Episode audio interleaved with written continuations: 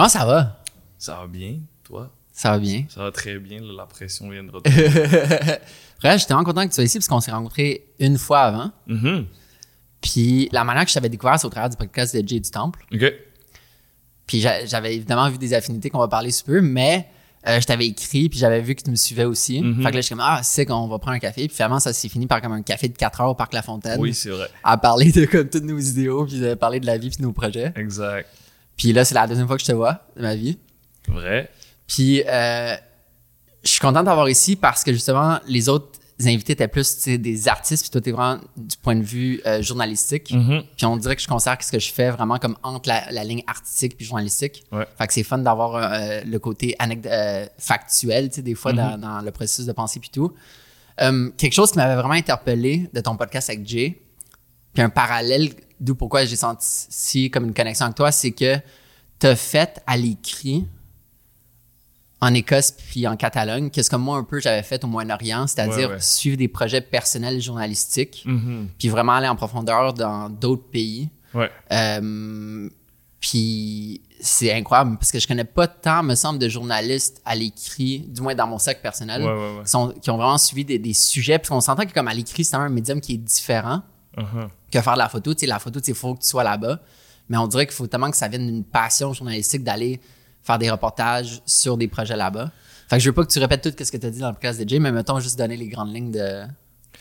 Ouais, ben écoute, euh, ce que tu dis, tu sais, oui, effectivement, euh, tu dis photographie, il faut être sur place, mais je pense que le journalisme aussi. Ouais. Oui, je peux, euh, à partir de Montréal, parler à deux experts de la politique écossaise, puis qui vont téléphoner là-bas. Ça, ça se fait, tu sais, qui vont me dire un petit peu que- qu'est-ce qui se passe là-bas, me décrypter la situation. Mais bref, je suis allé en 2014 en, en Écosse. Ça commence à faire un bail. un peu. Ouais, 10 ans quasiment. Ouais, c'est ça. euh, pour euh, couvrir le référendum, euh, le référendum d'indépendance là-bas. Ça pourrait que j'y retourne bientôt parce que c'est dans l'air encore là-bas, Ouais. pas mal. là. Le Royaume-Uni leur refuse, mais eux sont de plus en plus déterminés à, à essayer une deuxième fois de, de se prononcer sur cette question-là. C'est le non qui l'avait gagné, donc il était, il était resté à l'intérieur du Royaume-Uni 45%, 55%. Quand même. Sauf que depuis ce temps-là, il y a beaucoup de choses qui ont changé. Une, un des arguments qui étaient les plus forts à l'époque pour les convaincre de, les- de rester dans le Royaume-Uni, c'était qu'en quittant le Royaume-Uni, ils quitteraient l'Union européenne. Ouais.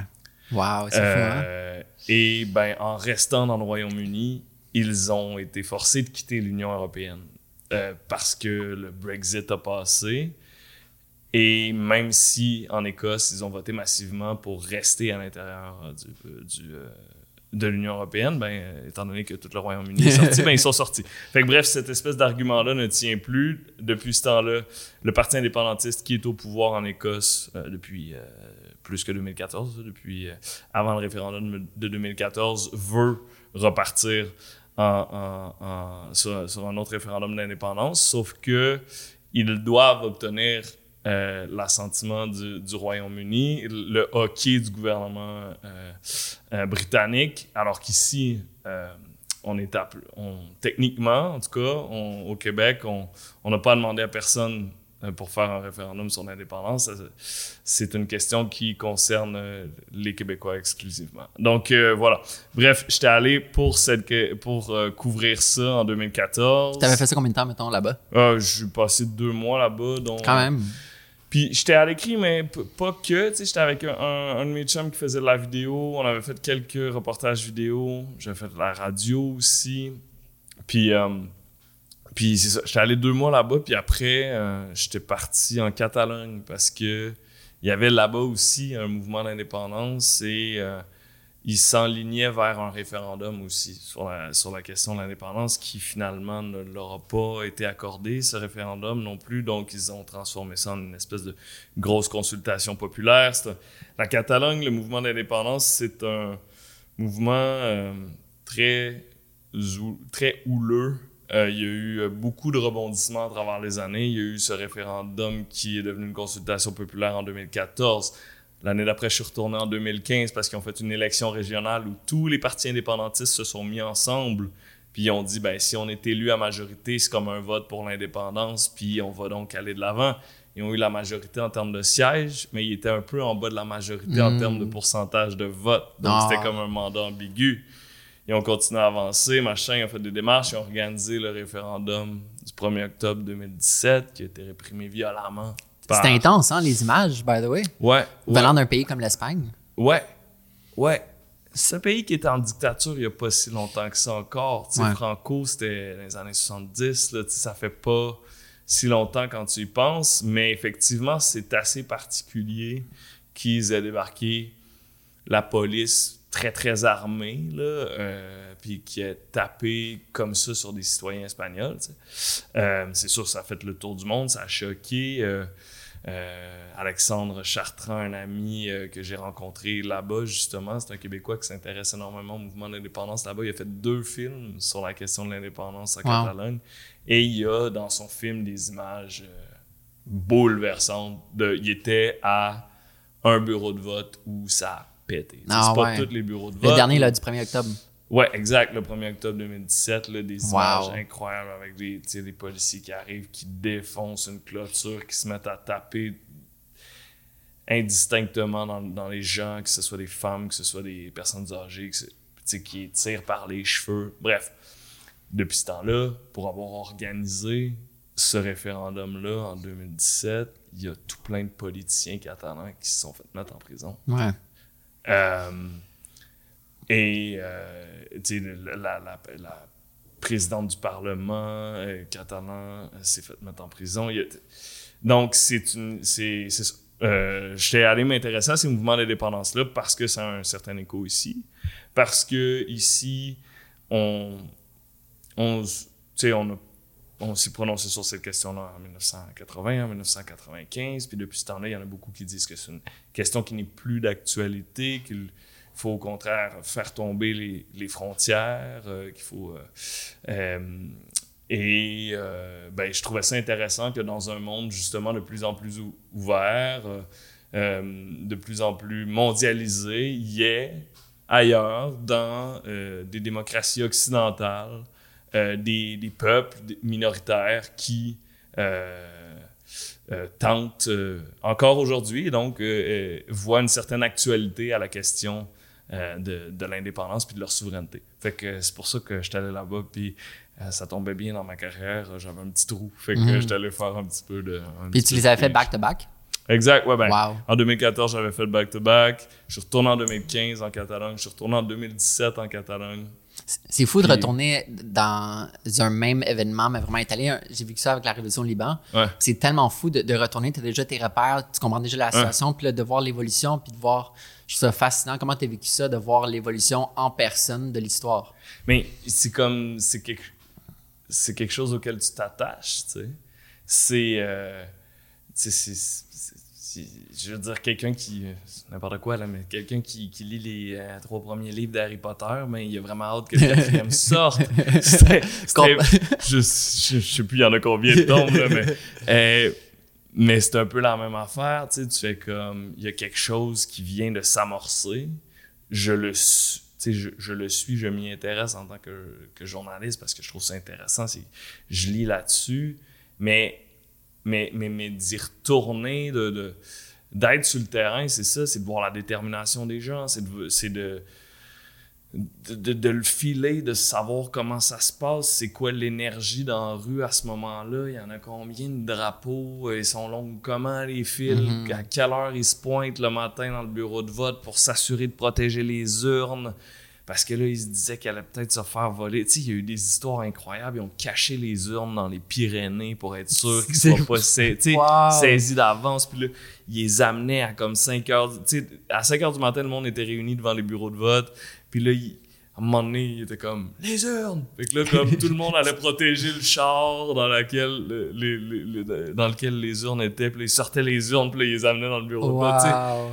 Fait c'est des c'est quelque chose qui oui je peux lire un article de journal à distance Ouais. puis le comprendre mais il y a, il y a quelque chose qui ne se ressent que sur le terrain tu sais il y a différents corps policiers en Espagne comme ici puis euh, là-bas, le jour du vote, donc c'était des policiers espagnols qui étaient, qui étaient donc euh, la GRC par exemple, je, je fais des raccourcis, là, mais qui étaient venus taper sur le monde.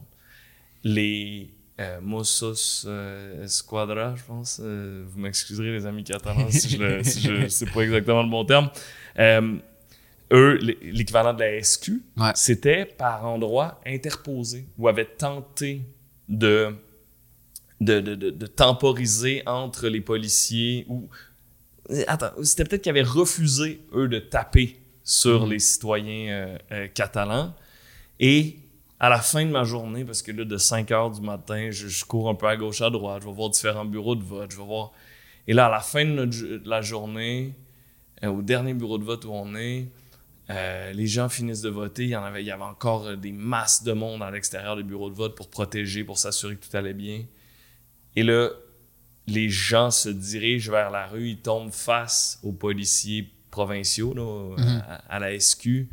Puis là, ils se mettent à genre les applaudir puis chanter en leur honneur parce que eux avaient refusé de taper sur les citoyens Wow. qui voulaient. Puis- mais tu sais, c'est comme. Tout ça dans un pays moderne, tu sais, Oui. européen. C'est Exact. qui est fou. Exact. Toi, t'es, t'es allé euh, au au Liban. C'était quand les deux moments? C'était le début, donc mettons comme une semaine après le premier trigger, les premières comme les clashs avec les policiers.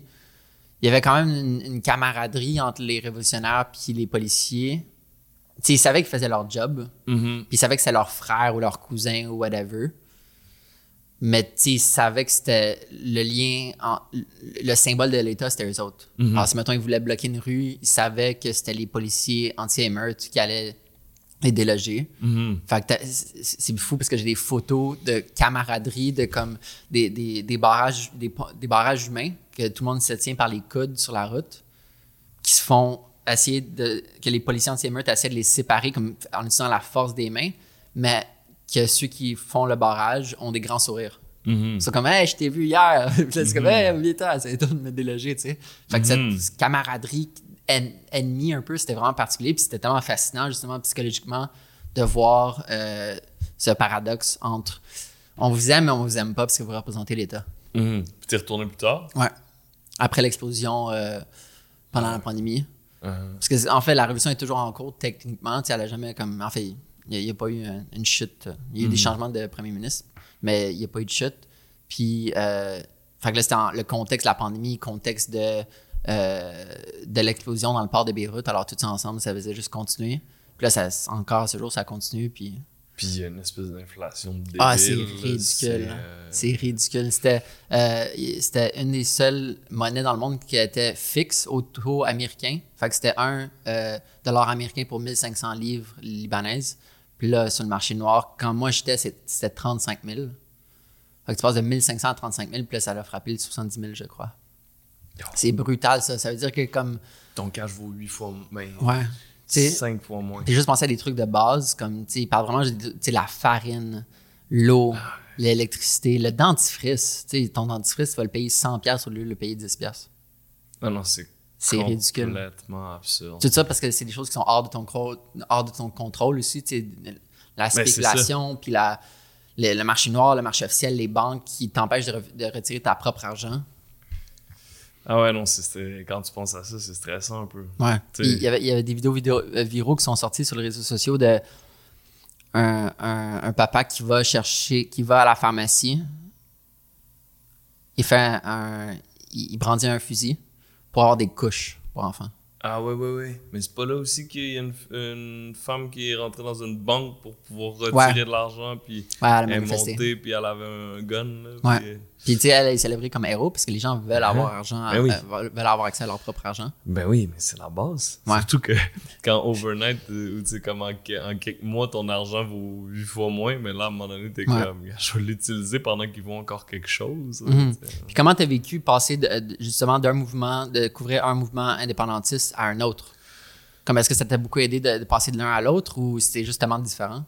Ah, c'est différent. C'était c'est- la langue est différente, le contexte est différent. C'est un référendum officiel en Ouais. Écosse, alors qu'en Catalogne, le jour où je suis arrivé, je pense, les titres c'était comme ça sera pas un référendum. comme le référendum est refusé, alors que tu sais, on, on le savait déjà un peu que ça serait pas un référendum, mais quand même, tu sais, c'est c'est beaucoup plus. euh, euh, c'est- ben, c'est similaire, mais c'est deux contextes différents. C'est des peuples qui, pour leurs raisons, chacun de leur bord, veulent l'indépendance, mais.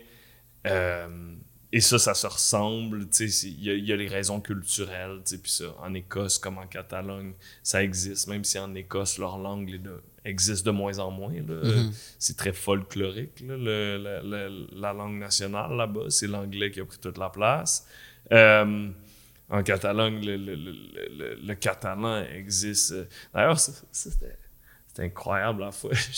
Il y a des parallèles entre le Québec et la, la Catalogne, mais le meilleur, c'est complètement anecdotique, là, mais c'est quand j'ai compris que là-bas, quand il fait fret, la façon comment ils le disent, c'est hostie à fa fret. Non! Ça, c'est esti qui fait Non, fret. non. J'étais comme, quoi? Vous sacrez avec des mots d'église, vous autres ici? Et oui, là, tu sais, on se pense, euh, on se pense euh, Unique au monde. unique, là, tu sais. Ben, après, peut-être qu'on a un plus grand répertoire. Ouais, c'est ça. pense c'est tough, de- c'est tough d'accoter notre répertoire Ouais. quand même. Mais, mais tu sais, fait- bref, c'est deux peuples qui désirent la même chose, qui ont des revendications culturelles.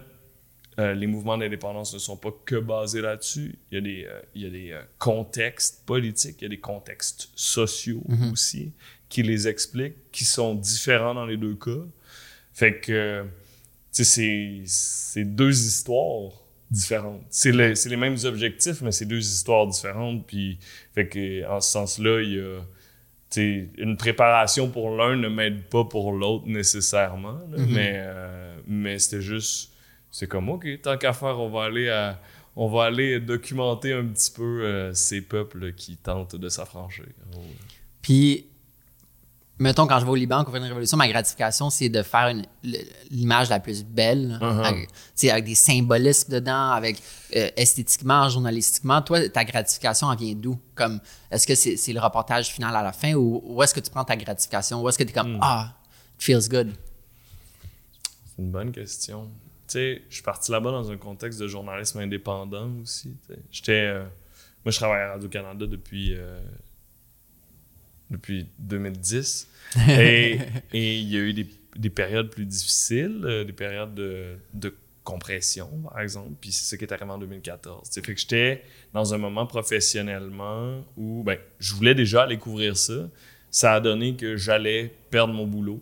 euh, parce que la salle de nouvelles dans laquelle je me trouvais, qui était, je travaillais au sport à l'époque, passait de, je sais pas, 60 employés à comme 20. Fait qu'il y avait bien du monde qui, euh, qui, qui était éclairé. Fait que là, j'ai fait, OK, ben, je, m'en- je m'en vais là-bas. Fait que c'est un peu. Le, le défi est à, plus- est à plusieurs égards euh, d'en vivre Ouais.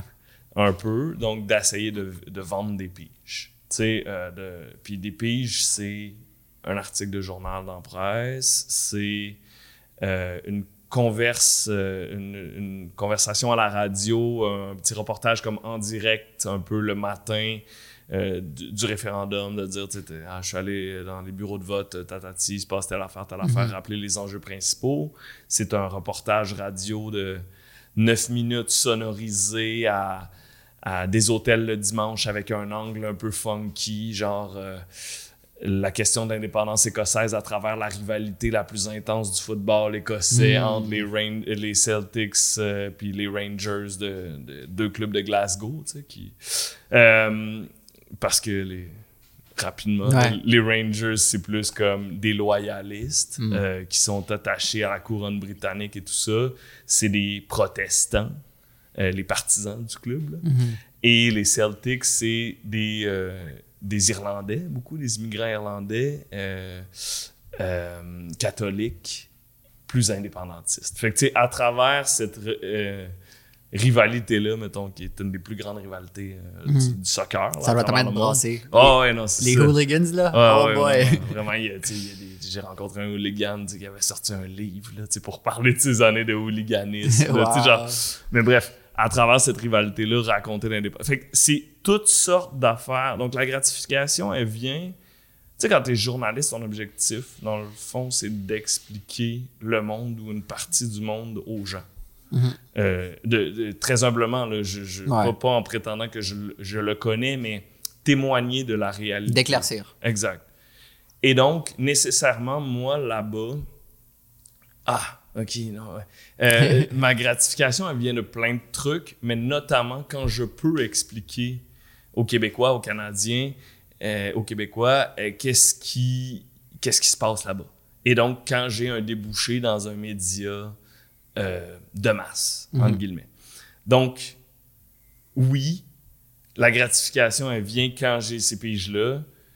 La gratification, elle vient quand, euh, dans une conférence de presse du premier ministre euh, euh, écossais, conférence avec des médias internationaux, il faut que je fight entre deux journalistes indiens qui se demandent si, en cas d'indépendance, les étudiants indiens vont encore pouvoir venir étudier pour poser une question sur qu'est-ce que. Parce que c'était su que les, euh, les indépendantistes écossais, euh, tout comme le camp du non, avaient étudié ce qui s'était Ouais, passé au Québec parce qu'il n'y en a pas 12 000 des, euh, des peuples qui ont euh, procédé de façon.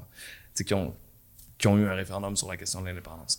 Fait que. euh, de, demander au premier ministre Alex Salmon qu'est-ce, qui, qu'est-ce que l'expérience québécoise avait à lui apprendre à une semaine du vote. tu sais. Puis là, il drop la clip là, incroyable avec laquelle tu sais, tu sors de là, puis là, il n'y avait pas de journaliste québécois qui était sur place. Tu sors de là, c'était déjà booké, j'avais un direct avec Paul Arcan ce matin-là. Je fais ça, je parle de ce qu'il vient de me conter. Là, le gars de la presse m'écrit tout de suite après pour faire. Tu sais, le gars de la presse que- avec qui j'avais communiqué avant de partir là-bas, puis qui nous avait dit non, on a un journaliste sur place, mais ce jour-là, son journaliste, il était pas là, fait qu'il était comme Tu peux-tu me faire un texte, s'il te Ouais. plaît? Wow. Fait que là, t'es comme Ok, yes, c'est sûr. Puis là, t'as le téléjournal 18h qui est comme Ok, ouais, c'est une bonne clip. Euh, on voulait que tu viennes nous parler de ta campagne, tu pourrais-tu venir aujourd'hui? Puis on, tu vous l'avez sur vidéo, la clip On est comme Yes. Fait que là, comme. Wow. Fait que tu ça fait des grosses journées où tu t'arrêtes pas, mais euh, c'est le côté businessman, entre guillemets, du, euh, du journalisme. T'as réussi à vendre ton truc. tu. Ouais. T'as réussi à trouver des débouchés pour ton produit. tu c'est ça, mettons, qui donne la gratification. C'est, c'est, c'est la satisfaction aussi d'avoir un bon angle. Ouais. Je rajouterais, c'est pas seulement du faire, faire du cash parce qu'évidemment, il faut vivre, Ah non, il faut non, payer, non, mais, mais vraiment comme trouver le bon angle, comme yes, que je l'ai, j'ai, j'ai bon morceau de preuve ou, ouais, de la vidéo. Ah ouais, je- là, je comprends mieux euh, la gratification. Ouais, et carrément, tu sais, puis oui, puis c'est aussi de... C'est ça, mais c'est aussi de trouver une super bonne histoire un peu nichée dans, dans un, coin de, dans un recoin de pays euh, de l'Écosse. C'est aussi... À un moment donné, j'ai- fait des reportages, j'ai fait des textes plus journalistiques, mais nous, on avait un site web, on avait notre site web, puis à un moment donné, je suis dans les Highlands en Écosse, puis je me promène, puis... euh, on prend une marche le soir, puis euh, on veut monter sa montagne. Puis il y a comme une genre de clôture, on sait pas trop si on peut y aller. Puis là, il y a un monsieur qui passe avec son chien, puis on est comme, on a-tu le droit d'aller là? C'est-tu privé? Puis le gars, il est comme, privé? Ouais. De quoi tu parles? Ça appartient à tout le monde, la terre ici, tu sais. Mhm. Puis juste cette réflexion-là m'inspire, ça coalise un peu toutes, toutes les observations que je fais depuis le début sur ce, ce peuple-là qui était plus dans le nous, qui était dans le collectivisme, qui était... Puis j'écris une chronique, que j'essaie pas de vendre nulle part, c'est plus poétique, c'est plus... euh, c'est pas Foglia, là, mais ça me donne une, une idée. C'est plus dans ce style-là qu'un texte journalistique avec des faits Mhm. des citations. Puis je mets ça sur, sur, mon, sur notre site. Je fais pas d'argent avec ça. Il y a pas 25 000 personnes qui lisent ça, mais j'ai plein de... Tu sais, qu'il y a plein de monde qui font « Hey, sais, comme j'ai mieux compris Mhm. l'Écosse, j'ai mieux compris le mouvement indépendantiste à travers cette petite chronique-là. C'est là-dedans, puis c'est. C'est les, c'est comme les deux fois où j'ai réussi à interviewer, mettons, le, le président de la Catalogne. C'est fou, ça. sais, Let's go. ça, ça, en plus, en plus, je les ai hustle, ces Ouais. entrevues-là. là. Tu sais, j'ai travaillé fort, me- été sneaky, puis j'ai réussi. Puis, lui, il parlait cinq langues, il parle français. euh, euh, il, il- puis bref, ça, ça, mettons, la première fois que j'ai réussi à imposer euh, une question alors que je m'étais fait tasser de Mhm. là par son euh, par son attaché de presse. Je me souviens, je suis parti de là, j'avais des, les- Wow. les- des frissons et tout parce que il m'avait dit en plus tout ce que tout ce qu'il fallait qu'il me dise journalistiquement. Il m'avait fait des parallèles avec le Québec. Il m'avait fait que ça c'était bien intéressant. Est-ce que tu considères que ce sont des ces deux histoires-là, mettons la Catalogne et l'Écosse, ce sont des histoires pas terminées pour toi, que comme la porte est encore ouverte pour Ouais. continuer? Puis, Ouais, ouais. Mais tu sais, l'Écosse, justement, là, tu sais, qui, qui se réengage dans ce processus-là, est-ce que je vais pouvoir y aller? Parce que, tu sais, euh, quand j'étais. Quand je, je- là, je suis rendu permanent à Radio-Canada. Ouais. À RAD, j'ai comme un, un poste. Il faudrait que j'y aille à l'intérieur de RAD. Il Ouais. faudrait que je convainque mes boss d'aller là-bas. tu sais. Comme Copenhague. Oui, par exemple. Oui, c'est ça. Euh, mais donc, il faut, il faudrait. Donc, parce que avant, ce que je pouvais faire, c'était prendre mon sac à dos puis y aller quand, un Ouais. peu quand je voulais. tu sais. Euh, là, ça sera plus possible. Mais oui, c'est sûr que je garde un œil sur l'Écosse. C'est sûr que je garde un œil sur la Catalogne. Mhm. Fait que. euh.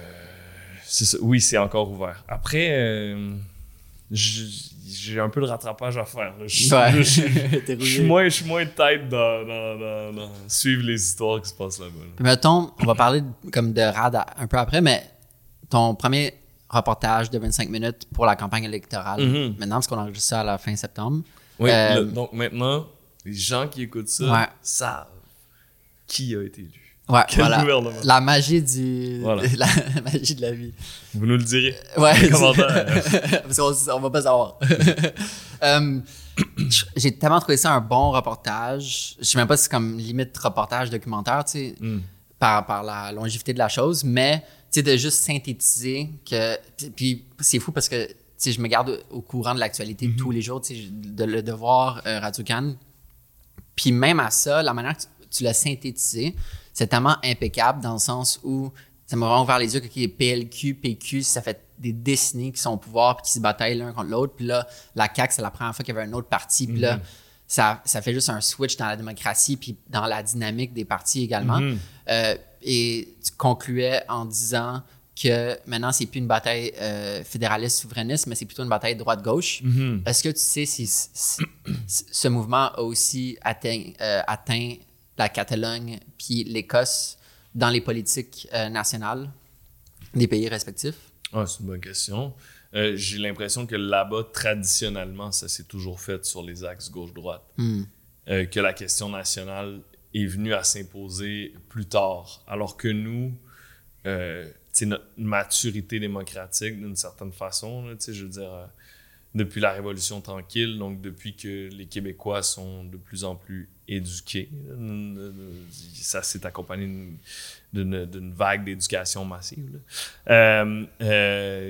Depuis ce temps-là, ça a toujours été dans l'axe euh, souverainiste fédéraliste. Mhm. Donc c'était après les euh, il y avait, y à travers ces deux parties-là des politiques qui étaient tantôt plus à gauche, tantôt plus à droite, mais, mais pour euh, monsieur, madame, tout le monde, ce- ce- que cette question-là ne soit plus la première question, à, la question nationale, la question souverainiste fédéraliste, c'est assez récent.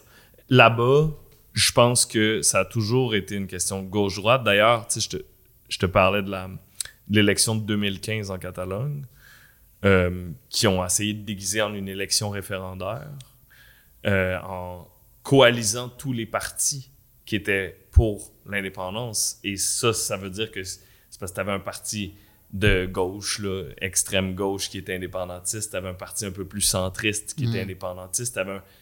mais ça, c'est le PQ à la base. Mm. Le, le Parti québécois, à la base, c'est le rassemblement des forces indépendantistes, euh, qu'elles soient plus à gauche ou que plus centristes. Ou, euh, euh, fait que je, je pense.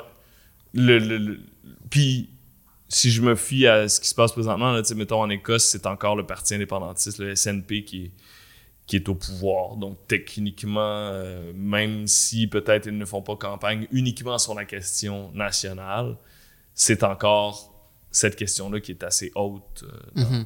dans, dans le débat politique là-bas. J'adore Rad, du fond du cœur. je pense que je te l'avais dit la première fois que je t'ai rencontré, c'est la première fois que, tu sais, comme quand j'étais bartender avant, puis t'es quand même une vitrine publicitaire, un bartender, tu sais, par- parce que les gens te regardent, mettons, en termes de d'attention donnée. Mhm. J'avais écrit à Rad que comme je voulais acheter un t-shirt, je, je l'avais dit, dit ça, que je, je voulais acheter un t-shirt pour... Pas dit Puis ça. en plus, je, mets- je mets tout le temps des t-shirts noirs dans la vie. Mhm. Puis c'est la première fois que je Quand comme... on avait des t-shirts noirs. là. Mais c'est ça. Puis là, je suis comme, je veux porter du rap parce que je veux comme encourager ces médias, puis je veux Uh-huh. être une vitrine publicitaire dans un bar. J'adore, comme c'est juste un vent de fraîcheur, tellement de monde l'ont dit. T'es là depuis le début, right? Ouais. Euh, pour toi, aujourd'hui, c'est quoi Arad en trois mots? C'est une question que je me pose en plus. Mais. euh, Parce que ça bouge tellement, c'est ça l'affaire. Comme votre mandat, c'est d'être un laboratoire de journalisme. mhm. Puis on dirait que dès que vous savez, vous, vous, vous explorez un- un- une manière de faire les choses, ah non, on continue à évoluer, on continue à évoluer, on continue à évoluer. Ouais, c'est ce qui fait que je me pose la question. c'est ça. Euh, c'est un beau terrain de jeu. Hmm. Je dirais ça, puis c'est super euh, euh, égoïste comme, comme définition parce que c'est ma perspective versus euh, ce que la perspective. Je sais pas c'était dans quel sens ta question, là, mais c'est dur à. Je pense que c'est dur à décrire. On, on essaye des nouvelles façons d'amener l'information de façon plus. Euh, je sais pas, originale, attrayante. euh, divertissante sans tomber dans le. ben, des fois, on tombe dans l'infotainment, là. Mais pour amener l'information à un public qui ne s'informe pas nécessairement. Euh, que ce soit parce qu'il il ne s'est jamais informé, que ce soit parce que avec la rupture des habitudes de consommation d'information, euh, ben, il est délaissé progressivement l'information pour les réseaux sociaux. Puis sur ces réseaux sociaux, ben, au début, il y avait peut-être des articles qui passaient, mais là, il y a de plus en plus de... Je sais pas, whatever it is. On- euh, je, je pense que ce qu'on essaie de... Ouais, c'est ça. C'est un peu ça. Euh, mais moi, égoïstement, je dirais que c'est un beau terrain de jeu. Je- on peut essayer des affaires, on peut se permettre euh, d'essayer différents tons, différentes approches, différents angles, différents sujets, différents formats. Mhm. Puis ça, euh, le journalisme n'est pas toujours le métier le plus créatif. Ouais. Euh, Il y a moyen d'avoir de la création dans le, dans le carré de sable qui est euh, un article ou qui est un reportage radio ou un reportage télé. Mais à, à RAD, on a une liberté pour exprimer notre créativité qui est un petit peu plus grande. Pas mal plus grande. Puis ça, pour, tu sais, tu parlais tantôt, euh, le spectre artiste-journaliste. Euh, ben, moi, j'ai comme. Je suis pas un artiste, mais j'ai une sensibilité plus grande, peut-être, de ce côté-là. J'ai une créativité euh, que j'ai envie d'exprimer, puis ça, ça, me permet de. C'est une plateforme qui me permet de le faire. Puis mettons, évidemment, comme tu travailles plusieurs jours sur un même sujet, mais quand tu rentres à la job, qu'est-ce que tu dis? Comme est-ce que tu dis encore, euh, comme dans la salle nouvelle, comme c'est quoi le sujet, ou tu, tu te concentres plutôt à te demander comment je peux faire ça de manière fun, ou comme c'est quoi ton mindset quand tu rentres le matin à la job, si mettons tu commences, mettons la veille t'as soumis ton dernier reportage, puis là tu commences quelque chose de nouveau, c'est c'est quoi ta, ta prémisse mentale? Oh. Mais c'est- toujours l'histoire. C'est quoi la prochaine histoire? C'est qu'est-ce qu'on a envie de raconter? Au final, ça part de là. là. Tu Mhm. beau, euh, tu sais, puis, puis c'est- t'as beau l'enrober dans n'importe quoi, puis Ouais. de faire le montage le plus dynamique, puis de mettre les plus belles couleurs. tu sais. Ça aide, là. mais si t'as pas d'histoire en arrière, euh, ça, ça, ça, va intéresser, ça va être plus difficile d'intéresser les gens. Mhm. Fait que c'est quoi? C'est ouais, c'est- quoi la, la prochaine histoire? Qu'est-ce que ça me tente de raconter? Qu'est-ce que. Qu'est-ce. Tu tiens un peu à l'affût de tout, puis tu fais comme, OK, mais dans tout ça, que, dans, qu'est-ce. que- quelle est l'histoire que moi j'ai envie de raconter? C'est ça. Mhm. C'est un, c'est un peu ça, mais sinon. euh, sinon, man, on travaille tellement longtemps sur des sujets que quand je rentre le matin, la plupart du temps, c'est comme, c'est quoi la prochaine tâche? Ouais. C'est quoi les tâches aujourd'hui? Tu sais, là, on vient de finir les élections. là. Ben, en fait, les élections, là, on est quelle date? 26. Le 26 septembre, les élections sont dans une semaine, Ouais. précisément. Euh, euh, nous, on a fini notre dernière émission là, euh, de, la, de la programmation vendredi dernier. Elle va être diffusée euh, jeudi. Mais depuis deux mois, c'est je rentre le, je rentre le matin, je sais déjà ce que je fais parce que j'ai déjà ma to-do que j'ai faite la veille le soir, puis je pars. tu sais, Ouais. de- tu sais, c'est des épisodes de 25 minutes, c'est l'équivalent de 4, 5 ou 6 reportages à l'intérieur d'une d'une émission. Pour chaque reportage, il y a tellement de- d'étapes, euh, tu sais, de Intervenant. d'in- d'intervenants de bon c'était souvent des entrevues mais tu sais quand même il faut euh, il- c'était des entrevues pas de narration tu sais fait qu'il faut euh, tu sais, que tu travailles les plans de montage faut que tu travailles les plans de montage à l'écrit que tu, que tu revises des montages que tu revises il y a beaucoup de travail à faire fait que là pour l'instant ça fait un petit bout que je me suis pas demandé c'est quoi la prochaine histoire que je vais raconter J'ai- même si ça roule tout le temps dans le back burner Est-ce que tu sais déjà qu'est-ce que tu vas faire, mettons, post-élection? oui euh, là je, je prends le mois de vacances Euh, Nice, bravo. C'est important. Ouais, ouais, ça c'est super important. Ça c'est. euh, Ça c'est comme un un des plus gros apprentissages que je suis en train de faire. Là, le... Elle est où la limite? Puis comment, comment pas se brûler? Ouais, c'est ça. Ça c'est un Je autre peux affaire. tellement relate de trouver la balance. Puis on dirait qu'on la frappe toutes comme, tu sais, trentaine ou un peu dépassé la trentaine. Tu sais, on arrive tout à un point de comme, oh shit, OK, c'est et où... Comment qu'on fait qu'on peut se limiter pour pouvoir continuer plus longtemps? Ouais, oui, il faut. Parce que sinon, euh, tu te... Comment tu t'es brûlé? Dans le passé? Euh, Comme physiquement ou psychologiquement? Euh, les, les deux, les deux, c'est le, travail, man. On est, tu sais, après, euh, on est dans une société de- d'hyper-performance. Mhm. On est dans une. euh, on, de, de, de compétition, beaucoup. Tu sais, on est dans un système qui met, à un certain égard, tout le monde en compétition avec tout le monde. Ouais. Euh, sur des plateformes qui permettent de se comparer aux autres. Euh, c'est insidieux d'une certaine façon. Puis, euh, euh, moindrement que tu sais, que es oui, passionné, mais que tu as un petit côté perfectionniste, que, que tu veux euh, te dépasser à chaque fois, mais ça peut, ça peut prendre beaucoup de temps, beaucoup de jus, Mhm. beaucoup de. Puis physiquement, ça brûle, mais mentalement aussi. Là, fait que. Ouais, c'est ça. Fait que là, je prends des vacances. pour répondre à ta question, pour revenir à ça, je prends des vacances, puis après, je vais être euh, deux mois sur, euh, sur un podcast, en fait. Ah ouais? Ouais. OK, parce que... euh, Est-ce que je vais aborder ça tout de suite? Oh. Hmm, Réfléchis à ton plan d'entrevue, man. Ok. C'est entre tes mains. OK.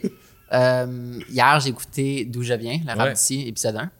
Cool. Alors, c'est un podcast sur le hip-hop que tu as fait sur les débuts du hip-hop à Montréal. Ouais, le, le, euh, ouais, exactement. Un podcast sur les histoires du rap québécois par quartier que j'ai fait avec euh, Cédric Chabuel à la réalisation, Olivier Boisvermagnan comme journaliste avec moi aussi. Puis j'imagine que tu trippé à faire ça. Ouais, c'était cool. C'était vraiment cool. C'était fun de le faire par quartier aussi, tu sais, en termes d'angle. Ouais, c'est comme une autre façon de raconter l'histoire. Puis, puis il y a quand. Tu sais, le rap, et c'est une musique qui est profondément liée au territoire. Ouais. Euh, puis le territoire, c'est les conditions socio-économiques. Le territoire, c'est euh, c'est euh, les, les lieux physiques dans lesquels les gens se rencontraient. Puis ça, ça, détermine beaucoup le, le résultat du rap, le- son propos, sa teneur et tout Mhm. ça. Fait qu'on voulait l'étudier de, de, de, de ce côté, de cette façon-là. tu sais. Et vous avez... Vas-y, vas-y. Ben, c'est ça. C'était c'était une autre façon que, je, que de juste faire la chronologie, mettons, du rap. Puis vous avez vraiment été en profondeur. Tu sais, dans le sens Ah, où, ouais. comme, OK, dans tel sous-sol de telle personne, il y a eu tel party qui a mené à telle chose, puis ça, c'était le premier tel, ça, puis ça. tu sais, Puis juste Saint-Michel, quoi, ces deux épisodes, Ouais, ouais, mais c'est Michel, tu sais, c'est clairement. Puis, tu sais, on, on a un peu l'illusion que le rap au Québec a commencé, sais, quand le rap keb a eu la vitrine médiatique populaire, tu très, très récemment avec, tu sais, Corias, Fouki, etc. Mais en même temps, non. Tu sais, c'est une, on dirait que c'est une illusion de, c'est pas par le, c'est pas par le fait qu'on, qu'on le voit dans les vitrines médiatiques que ça a commencé à ce moment-là, tu sais, c'était, Non, non, c'est ça. ça, ça va loin. Mais en fait, c'était ça l'idée, tu sais, c'était de faire comme maintenant que le rap est sur tous les festivals, euh, sur les plus grosses scènes, euh, dans tous les galas, euh, joue à la radio, euh, est utilisé dans des publicités euh, pour vendre des. Bon, maintenant que le rap québécois a atteint cette espèce de notoriété-là, Mhm. euh, et qu'il y a de plus en plus de monde qui s'y intéresse, great, parfait, mais ça part d'où, cette Ouais. histoire-là? Tu sais, parce que ça a pris un bout de temps, là, un sacré bout de temps avant d'en arriver là. Fait que l'idée, c'était juste de- d'expliquer, de retourner aux différentes racines, mais de le faire de, ouais, d'une façon un petit peu différente, euh, euh, de l'étudier par, par secteur. C'est ça. Puis euh, la première saison, c'est ça. C'est Saint-Michel, deux épisodes à Montréal. À Québec, euh, Rive-Sud de Québec, puis Limoilou, parce que c'est deux secteurs qui sont interreliés, parce qu'il y a eu une grosse, grosse rivalité entre les deux. Ça, c'est la première saison. Puis là, on va travailler sur la deuxième saison. En fait, on a fait 95% des entrevues Ah ouais? déjà cet été. Wow. Puis là, on va travailler comme montage, scénarisation, euh, rédaction des narrations, peaufiner tous les épisodes et tout. euh, en novembre puis en décembre. Puis euh, là, on va on s'attaque à Montréal-Nord, Rivière-des-Prairies, la rive sud de Montréal, puis la BTB. Wow! C'est fou, ça! Mhm. Genre, c'est fou que tu peux tellement éti- pas étirer, mais c'est pas le bon mot, là, parce qu'on dirait que c'est négatif, mais comme étirer, de vraiment y aller par quartier, tu sais, qu'après une saison, tu sais, même pas touché Ah non. la pointe de l'iceberg, tu sais. Ouais, c'est ça, il y a moyen de. Tu sais, après, je veux dire, euh, c'est pas tous les coins puis toutes les hoods du Québec qui ont des histoires extrêmement riches en rap, là, tu sais.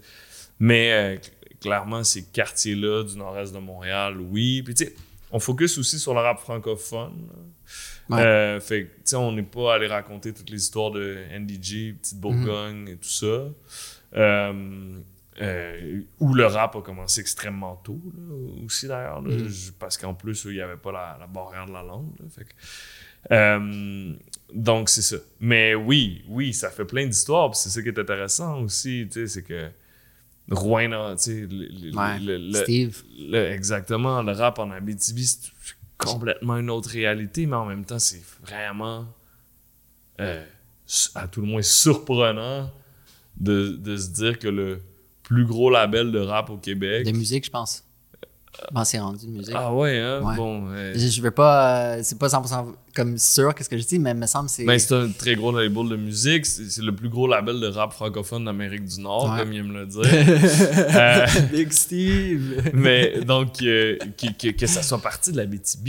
Ouais. tu sais, c'est quand même un peu. euh, Puis, tu sais, là, il travaille avec des gars de Montréal, des gars de Québec, de- d'un peu partout, mais c'est quand même intéressant, surprenant, puis d'aller raconter l'histoire de ben, comment c'est parti là-bas, c'était Mhm. quoi la scène de rap à Rouen, c'était ou à Val d'Or, ou à. Mhm. Puis il y a des histoires vraiment, vraiment, vraiment intéressantes. Le mois dernier, je suis allé justement chez Steve, puisque euh, Zach il performait euh, à, à Cisco. Puis Fouki aussi la même journée avec euh, Jay Scott le lendemain. Puis avec Sean Paul, je pense, le, le jour d'après. Sean Paul? Ouais, let's go. C'est ma. Puis c'était tellement comme. Tu sais, on était chez Steve sur sa terrasse. Ouais. Steve. Dans sa cour, Dans sa de cour. sa piscine. Ouais, c'est ça. J'ai été là. Tu sais, pour ceux qui nous écoutent, qui ne savent pas ce qu'est Steve, Steve Jolin, Steve qui est Jolin. président fondateur de Disque 7 Ciel, qui est le label de Dramatique, Corias, Fouki, maintenant Soulja, Zach Zoya, À la claire. euh, à la Claire, la F, Manu, euh, Manu, voilà.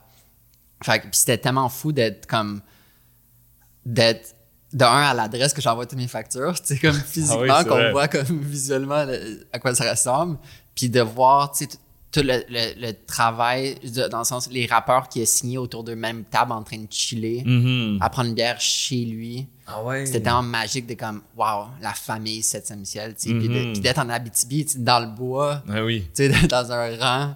Puis, fait que c'était tellement un sentiment spécial. euh, Mhm. Je pense aussi pour Steve, tu sais, de, de voir, malgré la différence d'âge, euh, tous les, les talents qu'il a signés, Ben qu'il oui. a purposefully signés, Mhm. puis qui aiment leur musique, qui sont tous là, réunis sur son balcon en train de chill, juste avant un show. Oui, oui, c'est sûr qu'il y a un certain sentiment de fierté Ben oui. aussi là-dedans, tu sais, de faire.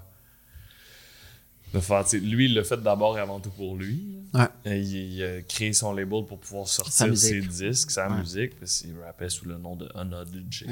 et donc, euh, euh, mais là, de faire comme aujourd'hui, OK, les pierres que j'ai posées à cette époque-là permettent à. C'est ça qui est super, là, tu sais, qui. euh, le- fait que le rap a été boudé pendant tant d'années a mené à la naissance de maisons de disques locales, tu sais, explicite à Québec, ça arrive sud de Québec. Euh, euh, Septième ciel en Abitibi, Silence d'or qui est devenu Joyride. Puis aujourd'hui, ben, ils supportent pas, ils font pas juste supporter, là, mais c'est quand même c'est la structure qui permet à cette industrie-là de vivre. C'est sûr que lui, ça doit être un beau sentiment de fierté, en fait, de voir, justement, c'est ça, tous ces artistes-là qui permettent, qui, qui sont capables de rayonner, pas grâce à lui, parce que mm. peut-être qu'il rayonnerait autrement, mais qui leur permet de prendre ce step-là, d'aller plus loin, qui les pousse dans leur carrière. Il leur donne la chance. Ouais, clairement. Aussi, de, de par votre recherche journalistique, le fait que vous, prenez vraiment le temps, deux épisodes sur Saint-Michel, que c'est comme deux saisons, mm. euh, on dirait que ça va être comme un pilier d'information pour l'histoire du rap dans le futur, tu sais. Mm. Un, genre de corpus euh, académique que les gens vont, vont, vont se référer de par la générosité aussi des entretiens. Alors, c'est tellement hallucinant que vous avez fait ça. Puis pourquoi podcast, mettons? c'est plus facile à. Tu documentaire, euh, vidéo, mettons, tu as besoin d'avoir des archives sur un moyen temps. J'avoue, hein? Il y en existe, mais pas tant que ça. C'est plus facile. Euh, tu je peux parler pendant 20 euh, minutes sans qu'il y ait d'archives non, après, on a des archives sonores, puis on essaie de mettre des vieilles tunes, puis on essaie de. Tout ça, mais pourquoi le podcast? Parce que c'est un projet de balado qu'on a, qu'on a présenté, Olivier puis moi. Euh, en fait, à la base, ça fait un bout de temps qu'on avait, qu'on avait soumis des projets de balado. À la base, on parle, c'était avant les podcasts de rap. Il y en a plein, des podcasts dans le rap game là, maintenant. Mais on avait proposé un truc qui était un peu deux rappers qui se rencontraient, deux rappers de styles différents, de générations différentes ou de hoods différents qui se rencontraient, puis qui jasaient, mais on avait des sujets comme imposés. Puis là, mhm. Le temps qu'on ait des nouvelles de audio, à l'époque, je pense que c'était même première. Que, dans, le, dans, le, temps qu'on avait déposé ces projets-là, euh, le temps qu'on ait des nouvelles, ben, ce concept-là était un peu. Euh, out of date, mais là, il était intéressé par avoir un podcast de rap. Fait qu'on s'est. On s'est, on s'est rassis puis on a, on a, on a développé euh, ce concept-là. Mais effectivement, il y a de quoi d'intéressant dans la documentation. Il y avait eu peu de documentation de l'histoire du rap au Québec. Je dis pas que ça existe pas, mm-hmm. mais il y en avait peu eu. Puis nous, si on peut humblement apporter notre pierre à cet édifice-là, je veux dire, Olivier puis moi, c'est la même affaire. On a grandi en écoutant du rap. Mm. On a grandi en écoutant Mosaïen, on a grandi euh, en écoutant Sans Pression, en écoutant Dogmatic, en écoutant Casey LMNOP.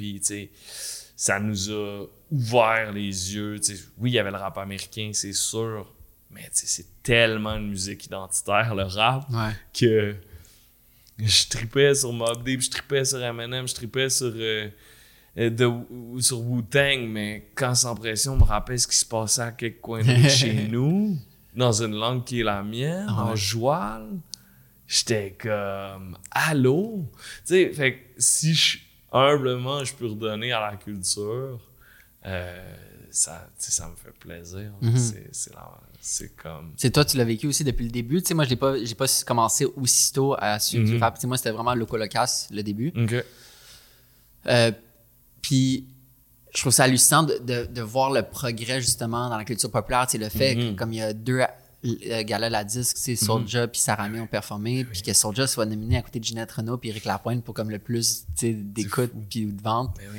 Puis le voir maintenant headline, c'est tellement beau à voir, un, genre euh, musical qui est respecté par la population en général, puis qui est pas nécessairement écouté, mais respecté. Puis quelque chose qui m'avait donné beaucoup de perspective sur le rap d'ici, c'était en fait ton reportage Street Rap. OK. Puis je me base sur ce reportage que tu avais fait pour euh, expliquer la différence entre le street rap puis le rap keb. Ouais, ouais, ouais. Littéralement, j'explique comme ton reportage aux gens pour qu'ils comprennent la différence. Ouais. Avec les années, comment, comment euh, tu vois ce reportage? Quelle place ce reportage a occupé dans ta carrière journalistique? Ben oui, tu veux plus d'eau pétillante ou euh, oh. Tant, que, tant que la bouteille n'est pas shakée comme tantôt. Mais euh, merci. Euh, le reportage sur le street rap, il y a plusieurs affaires là-dedans. c'est un reportage que j'ai beaucoup aimé faire, que j'ai trouvé très important pour ce qu'il symbolisait, pour euh, ce qu'il était capable de. euh, euh, pour ce dont il témoignait à l'époque. Euh, après, euh, bon, l'étiquette street rap, mettons, bon, c'est drôle parce qu'il y a un rappeur qui n'est pas issu de la branche street rap qui récemment était comme j'ai fait mes recherches, même ça existe nulle part cette étiquette-là. C'est vous autres qui avez comme inventé ça. Puis, il- mais il dit pas ça de façon euh, revancharde ou genre ça n'a pas rapport. Il était juste comme c'est juste au Québec qu'on a ça du street rap. Puis, puis C'est comme ça que tout rap vient de la rue, tu sais. ben c'est ça, tu sais, il y en a beaucoup du, du rap qui vient de la rue, puis c'est ça aussi que les, que les gens étaient comme, là, street rap, je sais pas, c'est du rap, c'est Nous, ce qu'on essayait d'exprimer dans ce reportage-là, c'est qu'il y avait clairement, et puis elle vient peut-être pas de nous, cette labelisation-là, mais il y avait clairement une, Une ligne. une ligne dans le rap qui devenait acceptable parce que c'était le début là, de- du rap qui rentrait dans les festivals puis qui rentrait dans les euh, ben, le début ça faisait une couple d'années que le rap était rentré dans les festivals mais des- les galas puis tout Ouais. ça puis c'était un certain style de rap qui était là alors que on était en train de vivre l'âge d'or ou le début d'un âge d'or euh, du- d'un style de rap plus cru, plus euh, issu de la rue. Sais, c'était- ça, Inima, tout ça. Fait que, euh, fait que j'ai- voulu e- exprimer ça, mais ce, ce reportage-là, euh, qu'est-ce qu'il a voulu dire dans ma casse? Ça a été un gros morceau, hein, tu sais, euh, à plusieurs, c'est- big, on a gagné un Gémeaux. C'est fou, ça, way. C'était vraiment très, très nice. C'est un, un- reportage que j'ai réalisé avec Mathieu Waddell, qui est un, un réalisateur euh, qui travaille, qui est le réalisateur de RAD, en fait, euh, avec qui je travaille depuis super longtemps. C'est un très, très bon ami d'université. euh, Mm. euh, fait que de pouvoir faire ça avec euh, quelqu'un que, que, que j'aime et que je respecte autant, c'est incroyable. Après, ça a été extrêmement difficile parce que c'est arrivé, pas difficile à réaliser, ou pas le contact avec les rappers qui est difficile, pas le, le sujet qui est difficile. Oui, euh, il y a du monde qu'on n'a pas été capable de booker. puis- Mais euh, c'est arrivé au bout d'une année où on en parlait tantôt d'être brûlé. Hmm. J'avais la langue à terre. Ouais. Mais à terre de chez à terre, tu sais. Puis, euh, puis c'est ça. Puis, fait c'est là où tu fais comme, tu sais, quand un an plus tard, j'avais ce sais, puis j'étais comme encore brûlé, encore vraiment pas remis de un an plus tôt. Tu fais comme, ah, mais est où la ligne? Et ça, La ça vaut-tu la peine de se défoncer à ce point-là pour euh, ou tu sais il faut, faut se respecter un peu plus? Fait que bref c'est c'est un reportage important à plusieurs égards parce que parce que je pense que c'est un, c'est un gros piece aussi pour le rap au Québec Ouais, vraiment. Et c'est un C'est un pour, mini-film. pour moi dans ma carrière c'est un gros piece aussi mais c'est un gros piece aussi dans ma réflexion dans mon lien par rapport au travail dans ma relation que j'entretiens avec le travail puis la performance Ça vous a pris combien de temps de le faire? ah, ça s'est fait sur plusieurs euh, mois. Entre la première entrevue avec Easy S et la deuxième, il y a un an. Mais entre ces deux entrevues-là, on n'a pas travaillé euh, sans Ouais. arrêt. Là. On a fait, euh, on a travaillé ça l'été, puis on a sorti ça en novembre. Mais tu entre ça, il y a eu d'autres. J'ai sorti une série sur la décroissance. On a fait la série électorale. On a, Ouais. Fait que ici et là, euh, je sais pas, là, plusieurs semaines. J'adore le fait que Maire de Laval, Oui. maire, euh, sur son émission de l'Assemblée, Oui. Qu'il monte du cheese aux politiciens, comme je faisais tellement bon de voir la réaction. C'est très bon. C'est tant simple comme idée, puis je suis comme yes, tu sais. Il est fort, il est fort. C'est un gros, gros move qu'il a fait avec. euh, ben, d'obtenir les, en- les entrevues avec, euh, avec les chefs des différents partis. C'est le fait que c'est un one-man army aussi. Ben oui, j'ai beaucoup de respect pour le gars. Il nice. C'est. je- je- je salue son, euh, son dévouement. Où est-ce que tu penses que le rap cap va, va continuer à évoluer? Basé sur comme ta connaissance de l'histoire? je sais pas, man. Je sais pas. Parce que là, c'est fou de voir Soulja, tu sais, comme vraiment rendu, tu sais, d'être respecté par ses pairs profondément, puis de le voir, tu sais, tête d'affiche des festivals. Puis Mhm. c'est en beau à voir, puis c'est fascinant de voir où est-ce que ça va continuer à aller, tu sais. Ouais, en même temps aussi, le, le rap, c'est tellement rendu, tu sais, c'est tellement rendu une musique rapide. Dans, puis je parle pas de, du, du BPM. C'est comme, il y a un album qui sort, puis deux mois après, puis personne s'en souvient. Euh, Il y a comme... Mais je, trouve ça super, là, que pour les artistes, principalement, pour la culture, que ça devienne euh, quelque chose qui, qui, qui- qui est plus ancré dans la, dans la culture populaire. Great. Si ça peut permettre à plein de monde d'en vivre, tant mieux. Si ça peut donner le goût à du monde de rapper, tant mieux. Si ça peut ouvrir les yeux et les oreilles des gens qui reçoivent cette musique-là, Mhm. tant mieux. Qu'est-ce qui va devenir du rap dans. Tu sais, quand, quand j'étais kid, le truc c'était comme Ah, le rap c'est une mode. tu sais. Mm. Clairement, c'est pas le cas. Mais le rap, aussi populaire qu'il l'est ou qu'il va le devenir là, dans les prochaines années, Ouais. je, je sais pas, là, tu sais. le- ça fait une couple d'années aux États-Unis, ça fait une couple d'années sur Spotify que le rap a déclassé, mettons, le rock comme le genre le plus populaire. Combien de temps ça va durer? Il y a rien qui, qui est au sommet, Ouais. qui reste au sommet pour l'éternité.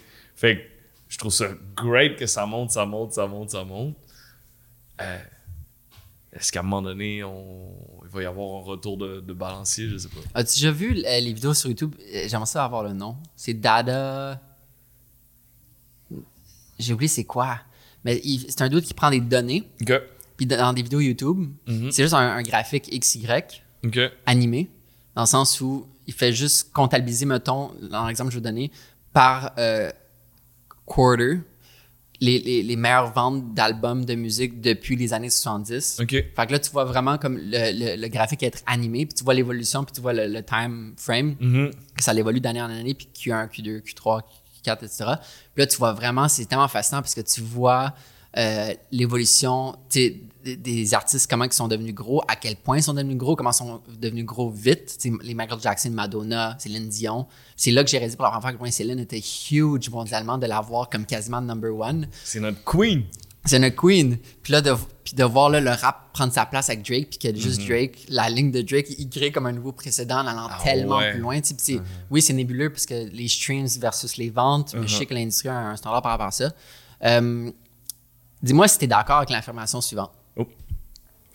Pour moi, du bon journalisme, c'est du journalisme qui crée de l'empathie parce qu'il te fait vraiment comprendre le point de vue d'une autre personne que tu comprenais pas son point de vue. Fait que, mettons, je me sens interpellé par du journalisme qui, justement, euh, me montre la réalité de quelqu'un d'autre. Est-ce que tu es d'accord que le journalisme euh, devrait créer de l'empathie?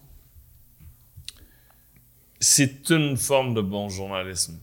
Ça, c'est certain. Euh, effectivement, je pense que ça en fait partie. Il y en a qui pourraient dire aussi que le bon journalisme, c'est du journalisme qui dérange, qui, Mhm. euh, qui euh, pas choque, mais qui euh, indispose des gens. Je pense qu'il y a plusieurs formes de bon journalisme. Je pense que bien expliquer le monde complexe dans lequel on est est une forme de bon journalisme. Mhm. Créer de l'empathie, donc justement expliquer la réalité ou faire comprendre la réalité de quelqu'un d'autre dans le monde diversifié et complexe dans lequel on est, c'est Mhm. un bon journalisme. Rendre des politiciens, des hommes d'affaires, des chefs d'entreprise indisposés parce qu'on révèle des choses qu'ils ne veulent pas euh, voir être révélées au grand jour, c'est du très bon journalisme. Mhm. Euh, il faut tenir les, les élus et les élites euh, euh, responsables et s'assurer, dans le fond, c'est ça, que, qu'ils nous en passent pas des petites vites, qu'ils soient imputables, voilà le mot que je cherchais. Fait que tout ça, c'est des formes de bon journalisme. Hmm. Je suis content d'avoir un peu raison dans mon affirmation. parce que Ah oui, oui, mais c'en mais c'en est. Parce que pour est. moi, c'était vraiment un feeling. J'ai pas vu ça en école de journalisme, mais c'est comme, je trouve, c'est justement de comprendre la, la- le point de vue du street rap, Mhm. ou n'importe quel, en fait, autre enjeu ou reportage, de comme, OK, je- là, je comprends pourquoi ils pensent comme ça. Je suis pas d'accord, mais au, au moins je peux comprendre d'émerveiller les. je veux dire, d'ouvrir les. Les yeux. Ouais, les yeux. Puis, pour moi, c'est important de, de parler aux rappers, sure, mais de, de pas juste parler aux, aux street rappers puis de dire que ça, c'est. C'est pour ça qu'on en a fait un docu, entre autres, Mhm. tu sais. Et non un reportage qui de, de cinq minutes, un peu- parce que je voulais amener l'aspect social. Parce que je voulais qu'on qu'on comprenne dans quelle réalité ces gens-là grandissent. Puis qu'on fasse pas juste, ben voyons, ils parlent de guns, de violence, de drogue, de. Ben, oui, peut-être.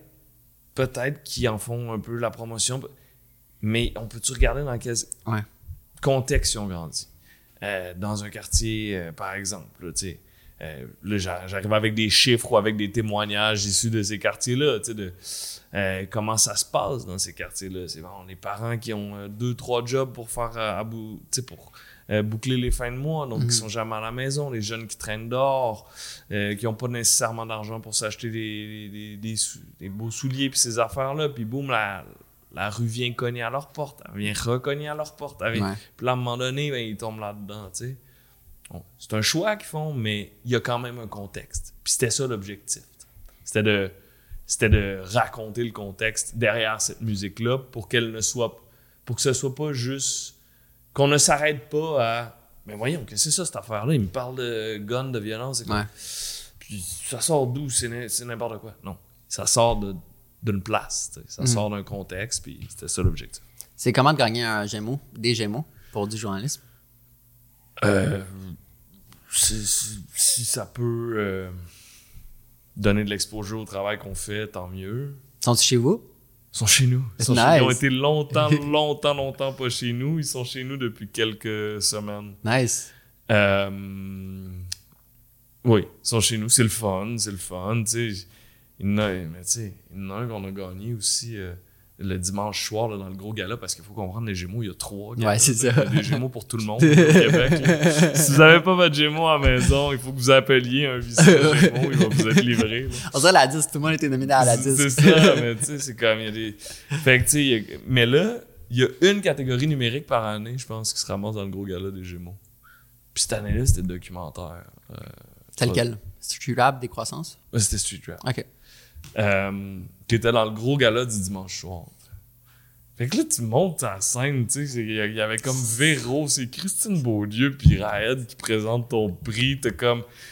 Tu montes, tu t'en... Pas moi, mais ma collègue, elle s'enfarge des trophées que Fabienne Larouche, laisse traîner dans l'allée. Tu sais, il y a comme une affaire de... A, il y a comme un peu d'absurdité, tu sais, comme... On est comme... On arrive au micro puis on se présente, tu sais, parce qu'on le sait que personne nous connaît, tu sais, on est pas...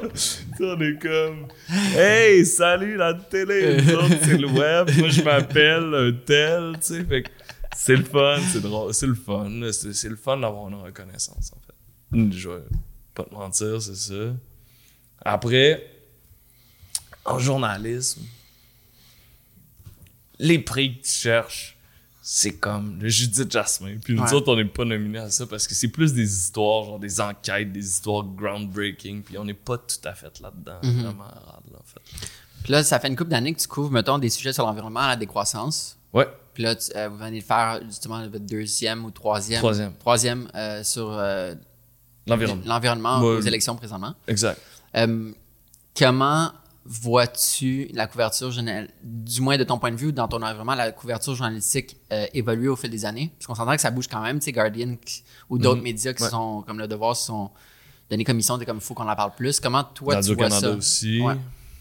Moi, je trouve ça extraordinaire. Faut effectivement. C'est un sujet qui mérite plus d'attention, qui mérite euh, qu'on s'y attarde, mais de, de, de plein de façons. Tu sais, les, euh, les changements climatiques, c'est oui des cibles puis des objectifs, puis euh, mais c'est des réalités terrain. C'est comment il va falloir s'adapter. C'est euh, euh, je pense que c'est un sujet très très complexe qui va euh, qui va avoir énormément, énormément d'impacts qui sont tous recensés dans les rapports du GIEC. Mais que, que monsieur, madame, tout le monde, je m'inclus là-dedans, Mhm. ne, ne, ne, ne- on- on- le voit pas encore. On s'en rend pas Surtout en compte Amérique du Nord, surtout au Québec. Encore à quel. C'est pas juste les inondations, c'est pas juste des, des, des ouragans, même si c'est terrible, ça va être des sécheresses à des endroits où les chaînes d'approvisionnement étant tellement délocalisées, Mhm. des endroits qui nous fournissent notre bouffe. Euh, c'est. Ça va être des déplacés climatiques que, qui ont rien demandé, qui ont pas. qui- qui- c'est pas de leur faute. Qui pollue le moins, C'est surtout sur les souvent qui îles. le, Pakistan, ouais. qui est comme. Ils sont fait submerger. Les, la, la, la, la moisson. Cette année, ça a été le. Les moussons, pardon. Ça a été le bord. Comment on dit ça? Voyons, Les moussons, je les, pense. les- Pas la première moisson. Les, les- non. Les premières moissons au Pakistan, là, sont. Mais, non, mais ça a été épouvantable, les inondations là-bas. C'est des gens qui ne. C'est ça, par capita, les, les- par personne, les émissions de gaz à effet de serre sont, sont bien en deçà des limites là, qui Mhm. devraient être imposées à, à tout le monde. Puis ces gens-là, ben, il va falloir qu'ils se trouvent une place pour vivre. là. Fait que là, ils vont venir cogner à nos portes ou aux portes. Puis là, ben, fait que il va y avoir tellement d'impact. C'est un effet boule de neige aussi. Ben oui, à tellement de niveaux qu'on saisit pas encore que il y a de la job. Qu'il y, a de- il y a- il de la job à faire là-dessus. Ça, ça, Est-ce que ça se concrétise dans des sujets plus pointus? Est-ce que ça se concrétise dans un plus grand pourcentage euh, des articles qui portent là-dessus? Ouais. Euh, Tout ouais. ça. Tout ça, je pense. Ben, à partir du moment où t'en, es, t'en écris plus, ben nécessairement, il faut que. Tu Oui, tu, tu reviens un peu. il faut, faut toujours réexpliquer les choses en journalisme. Il y a des sujets récurrents, Mhm. mais si t'en fais plus sur cette question-là, ben nécessairement, tu. tu les journalistes. Le public va devenir plus informé, donc va avoir besoin de, de- de- de- de- d'informations plus nichées, par exemple, Ouais. plus pointues. Mais les journalistes aussi, à force de développer leur beat, de développer leur. euh, Parce que je trouve que comme, tu sais, c'est souvent, justement, plus d'articles, c'est mieux, tu sais, pour conscientiser la, la population, mais je trouve, je trouve que c'est vraiment des formulations Mhm. ou des explications très précises dans la manière de le faire qui peuvent, du moins, je parle pour mon expérience, mettons, j'ai vu euh, un extrait de Nos années 20 par Patrick Lagacé, qui est l'interview, un professeur ac- académique qui dit, nous, les Nord-Américains, on n'est pas prêts à, à descendre notre, notre, notre train de vie. Mhm. Puis juste cette la- l'avoir dit de cette manière, je suis comme wow, Mhm. ok, c'est vrai. Comment moi je peux descendre mon train de vie? Mhm. Ou mettons David Attenborough dans son documentaire Netflix qui est comme son farewell, il explique la définition de c'est quoi en français sustainable? Euh, durable. durable, ouais. La définition de durable. Puis j'avais jamais pris le temps de penser à c'est quoi la Mm. c'est que durable c'est que tu peux répéter l'action tellement de fois que tu peux toujours la répéter Mhm. mais que quand c'est pas durable, justement, tu peux pas. Exact. Tu sais, on peut pas tous manger de la viande comme qu'on fait live parce qu'on a littéralement pas l'espace sur la planète pour manger de la viande comme qu'on viande, comme qu'on viande, comme qu'on mange présentement. Alors, juste dans tout le temps, malgré certains peuvent être tannés déjà, j'espère pas de voir autant d'articles sur l'environnement. Je trouve que c'est juste des petites différences, connotations dans l'explication qui peuvent trigger des, des changements de comportement puis de conscientisation. Ouais, puis oui, il y en a qui sont tannés. Oui. Parce qu'il y en a qui n'y croient pas ou qui ont, l'impression que euh, c'est euh, des bien-pensants qui, euh, qui parlent de ces questions-là. Il y en a qui sont tannés parce qu'ils sont extrêmement anxieux sur cette question-là. Fait que Mhm. Je pense que à, à travers euh, la réflexion de de quoi parle-t-on, il doit aussi y avoir la réflexion de comment on en parle. Ouais. Ça, c'est quelque chose qui va évoluer avec le temps, tu sais, puis qui euh, comment on en parle pour toucher le plus de monde, comment on en parle pour euh, conscientiser sans trop faire peur, mais en même temps en disant Ouais. c'est quoi la réalité, tu sais, pour inciter à l'action, tu sais, pour euh, euh, tout ça. Il y a une belle réflexion, assurément, autour de, de cette question-là. Tu sais, moi, c'est un sujet qui m'intéresse, mais j'écris pas au quotidien sur ce, Ouais. ce sujet-là. Tu sais, on a une cellule à Radio-Canada qui s'appelle Carbone, qui fait des reportages plus autour de ces, de, de, de ces questions-là, un peu dans le même vibe que RAD, d'ailleurs. euh, qui font un super bon travail. J'ai des collègues, à Étienne Leblanc, qui fait du reportage spécialisé en environnement, Alexandre, Alexandre Shields au devoir. Tu sais, c'est- c'est être là-dedans tous les jours. Là, sais, non, c'est, je sais pas, man, comment. euh, c'est, c'est- c'est parce que c'est vrai, là. C'est des, c'est des- les rapports par-dessus rapports, c'est extrêmement inquiétant. là. Nous Ouais. autres, on lit l'article, puis après, on s'en, on s'en retourne, puis on va continuer notre vie, puis on fait. Mais eux autres sont comme là-dedans tous les jours. Ben, puis en plus, il faut qu'ils se demandent sur comment écrire pour avoir à la fois le plus d'impact, mais que ça passe bien. tu sais, Ouais. je- Comment vois-tu, pas nécessairement juste du point de vue environnement, mais comment vois-tu le futur du journalisme? Tu sais, parce qu'on dirait que Rad, vous êtes vraiment à l'avant-garde, à la fine pointe de comme, OK, on essaye, on explore des nouveaux médiums. Comment vois-tu le journalisme? Tu sais, évidemment, les podcasts ont pris énormément de place dans les dernières années. Euh, comment vois-tu comme la vidéo ou le podcast ou l'audio ou l'écrit ou la photo? Je sais pas, j'ai l'impression que le monde lit de moins en moins en général. Euh, et pourtant, c'est là qui que- et c'est la forme de journalisme, une des formes de journalisme les plus simples, les plus rapides, dans lesquelles il est, il est possible de passer le plus d'informations.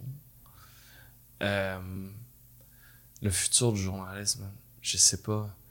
On est te- tellement une- tu sais, la dématérialisation, Mhm. le fait que tu plus le journal à ta porte le matin, le fait que tu la consommes où, ton info, tu vas sur le site directement ou Mhm. tu es sur le réseau social, puis là, tu sais, on- y a- je ne sais pas encore exactement précisément comment l'information comment l'information va rejoindre son public aujourd'hui. Mhm. Avant, c'était pas compliqué. là. C'était dans le journal le matin.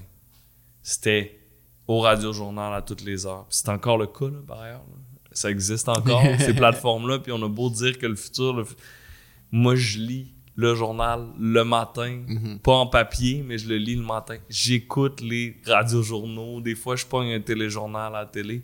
Puis l'information qui est là, elle est extrêmement pertinente. Puis c'est la base. C'est plus que la base tu sais, c'est comme... Mais il faut, je sais pas, là, rejoindre les gens où ils sont, mais il y en a plein de YouTubers québécois sur YouTube, puis c'est pas nécessairement ça que les jeunes écoutent. Mhm. Il y en a plein d'informations québécoises sur YouTube, puis c'est pas nécessairement ça que les jeunes québécois puis québécoises écoutent. Fait qu'il y a aussi une responsabilité qui est de l'ordre des plateformes, Mhm. qui revient aux plateformes, mais ce sont des plateformes sur lesquelles on n'a aucune, aucun pouvoir, aucune juridiction. Puis ça, d'une certaine façon, je trouve ça tout le moins challengeant, peut-être un peu inquiétant aussi. Mhm. Euh, parce que parce que on peut pas les obliger à, à pousser du contenu puis un certain type de contenu euh, ou un contenu québécois ou un, un contenu euh, in- d'information on n'a pas ce pouvoir là fait que bref il faut continuer à investir les plateformes sur lesquelles les gens sont mais ça bouge tellement vite Ouais. les formats sont, bougent tellement rapidement, ça demande une certaine flexibilité dans tout ça. Euh, mais je n'ai pas ma boule de cristal. Je sais pas c'est quoi le journalisme de demain. Je sais juste qu'il faut continuer à être où les gens sont parce qu'à un moment donné, l'information va, va rejoindre les gens. Puis je crois que c'est fondamentalement. Puis la raison pour laquelle je, je pose toutes ces questions-là, puis je m'inquiète que l'information rejoigne les gens, c'est que, à mes yeux, c'est fondamental que les gens qui partagent un même territoire partagent une certaine dose d'information commune. Mhm. Parce que sinon, comment faire société? Ouais, le filet. Comment est-ce qu'on vote sur la même affaire si on n'a aucun référent commun? Ouais. Comment est-ce qu'on partage les mêmes rues? Comment est-ce qu'on. Si on n'a aucun référent commun, puis là, présentement, il est en train de, de se passer un petit peu cet effritement-là de l'espèce d'agora public. Mhm. Puis, il faut trouver une façon de reconstruire ça. Est-ce que pour l'instant, le mandat de RAD, c'est uniquement d'explorer des nouveaux territoires journalistiques? Ou c'est aussi comme d'explorer, mais aussi de faire beaucoup d'introspection par rapport à qu'est-ce qui marche ou qu'est-ce qui marche pas? Mais est-ce que vous vous, vous analysez vous-même euh, statistiquement? Ah, constamment. Ouais. Constamment. Puis est-ce que vous orientez? Trop. non, non. Non, non, mais est-ce qu'on oriente en fonction de ça? Ouais. Ben, nécessairement, mais là, après, On dirait que vous essayez constamment de nouvelles choses, tu sais. Ouais, on essaie constamment des nouvelles choses, puis on a des rapports de performance, puis des rapports de statistiques, puis des qu'est-ce qui fonctionne en chiffres, puis qu'est-ce qui fonctionne pas. Mais tu sais, des fois, c'est comme on peut pas dire que sais toutes les euh, je sais pas témoignages fonctionnent parce qu'il y en a un qui a fonctionné sur les euh, trois qu'on a fait. Mhm. Puis il y a aussi en journalisme au-delà de la quantité de clics sur un article ou la quantité de vues sur une vidéo, il y a la notion d'intérêt public. Ouais. Puis l'intérêt public, c'est pas juste l'intérêt du public Ouais. sur est-ce qu'il le regarde ou pas, tu sais. Euh, Il y a des affaires qui, qui, qui intéressent énormément le public. Le potin de telle star, euh, telle comédienne vient de se séparer avec tel autre humoriste. là. Euh, ça, ça devient un article dans un journal. Puis on se demande, il est où l'intérêt public là-dedans? Parce que ça a beau intéresser le monde? l'intérêt public, c'est plus comme, justement, là, des, des, des- questions qui ont attrait à euh, des, des valeurs démocratiques, des, des, questions sociales, des questions politiques, qui, ne sont pas nécessairement les sujets les plus catchy, mais qu'il faut faire pareil. Mhm. Qu'il faut expliquer pareil. Peut-être que il y en a 20 personnes au lieu de 150 qui vont lire ton article. C'est des chiffres complètement fictifs, le plus. 20 000 personnes au lieu de 150 000 qui vont l'écouter ta vidéo. Mais ça va être vraiment intéressant puis vraiment pertinent pour ces 20 000 personnes-là. Puis tu vas déclencher une réflexion chez eux, puis tu vas euh, susciter, euh, je sais pas moi, un engagement ou. Fait que c'est ça. Fait que oui, on, on, on check nos stats, mais il faut pas juste faire ça. Ouais. T'as tu sais, des données quantitatives et qualitatives. Tu sais, moi, le, je représente une vue sur le street rap, le documentaire street rap, mais clairement, tu sais, c'est un, c'est un reportage qui m'a Juste suivi. une, je pense que tu l'as écouté plus qu'une fois. Mais tu sais, c'est un, c'est un reportage qui m'a habité, qui m'habite encore aujourd'hui, puis qui Uh-huh. contribue à ma manière de voir l'industrie dans laquelle que je travaille, Mhm. euh, directement et indirectement. Euh, c'est quand le moment que tu as su que tu voulais devenir journaliste? Le déclic. Je sais pas encore si c'est ça que je veux c'est bon, ça. quand je vais être grand. Je sais pas. Mais non, mais c'est c'est une blague, mais c'en est pas une. Euh, je me suis inscrit en journalisme au cégep après avoir commencé à écrire dans un magazine de rap. Mm. Euh, qui était, un- je sais pas si c'est un des premiers, je pense que oui, magazine de rap au Québec qui s'appelait le magazine Influence. Ma sœur était amie avec le, le gars qui gérait ce magazine-là, le, le owner. Et ma sœur étant, à ce moment-là, je sais pas si elle était à l'université ou elle avait commencé à travailler. Euh, elle devait être encore à l'uni. Elle elle, étudiait pour devenir prof, fait qu'elle était correctrice. Puis, euh, moi aussi, j'étais bon en français. J'avais 17 ans, le rap, ça m'intéressait. Euh, j'ai dit, hey, je pourrais t'aider à corriger. Fait que là, je l'ai aidé à corriger. Puis, j'ai dit, hey, dis donc que ça me tente aussi d'écrire dans le magazine. Puis là, il a fait comme, OK. Prochain numéro, euh, I Am sort un album. euh, Revoir un printemps. euh, tu pourrais-tu comme interviewer Akhenaton? J'ai genre 18 ans. Puis là, puis là, genre, je suis chez nous, là, puis j'appelle en France, là. sais, comme, je parle à Akhenaton qui est d'une générosité, mettons. Il me parle 45 minutes. Mes questions, là, je veux pas la réécouter, cette entrevue-là. Puis je pense qu'elle existe parce que je l'ai comme enregistré avec le répondeur de mes parents, genre avec les Ouh. petites cassettes. Bref, ça devait être de base, mais j'ai accès à une légende. Il me, il me parle, il me raconte son processus. Après, j'interviewe sans pression. Je t'ai dit, là, moi, j'écoutais sans pression là, quand j'avais comme 14 ans, là, sans arrêt, là, genre 45 fois par jour, territoire hostile. C'était comme une joke. Là. Et là, j'ai interviewé sans pression. Là, après, j'ai interviewé un autre. Puis là, je suis comme, puis j'écris. Puis j'ai toujours aimé ça écrire. J'ai toujours. euh, Puis là, je suis comme, c'est le fun, ça. Euh, je pourrais peut-être. Puis j'ai toujours aimé le sport. Puis je me voyais peut-être être descripteur sportif. Puis. Fait que là, je. Mais je savais pas, j'ai pas eu d'appel de, de quand à un moment donné, c'est comme fallait que tu fasses tes demandes pour l'université, il fallait que tu fasses tes puis là, j'ai mis journalisme, puis j'étais comme, ah, je pense que je pourrais essayer ça. Puis je suis allé au bac, puis là, j'étais intéressé aussi par les questions politiques. J'avais un certain éveil politique assez jeune. J'ai aiguisé ça euh, en, en étudiant journalisme. Je me suis intéressé aux, aux questions internationales un peu, puis j'ai élargi mon spectre, puis j'ai accentué mon intérêt pour ça. Mais tu sais, je pense qu'on a. C'est aussi une affaire que que tu traînes là, dans tes dans mon cas dans mes, dans mes gènes ou dans ma famille là, tu sais, Mhm. mon euh, mon grand-père était journaliste, je Mhm. l'ai jamais connu mais je pense que mon père a une approche extra, extrêmement rigoureuse. Il explique très très bien mon père, ma Mhm. mère aussi qui était prof. Fait que euh, ce désir de bien expliquer les choses, que les choses soient claires, que les ça ça ça ça ça m'a suivi. C'est tellement intéressant que c'est le thrill de rentrer en contact. Ah oui, mais oui. Via, puis que le tu sais, avec tes idoles, Uh-huh. je peux tellement imaginer, oh wow, tu sais, je peux y parler, puis là, je peux comme partager cette expérience avec d'autres. Exact. Eux l'inspi- les inspireront ou pas à leur manière. Puis c'est encore ça aujourd'hui, mais c'est pas nécessairement mes idoles, c'est être témoin d'une situation privilégiée. Sais, être témoin d'une situation que- dont tu n'aurais pas été témoin autrement, aller poser des questions à des gens à qui tu n'aurais jamais posé des questions autrement, Ouais.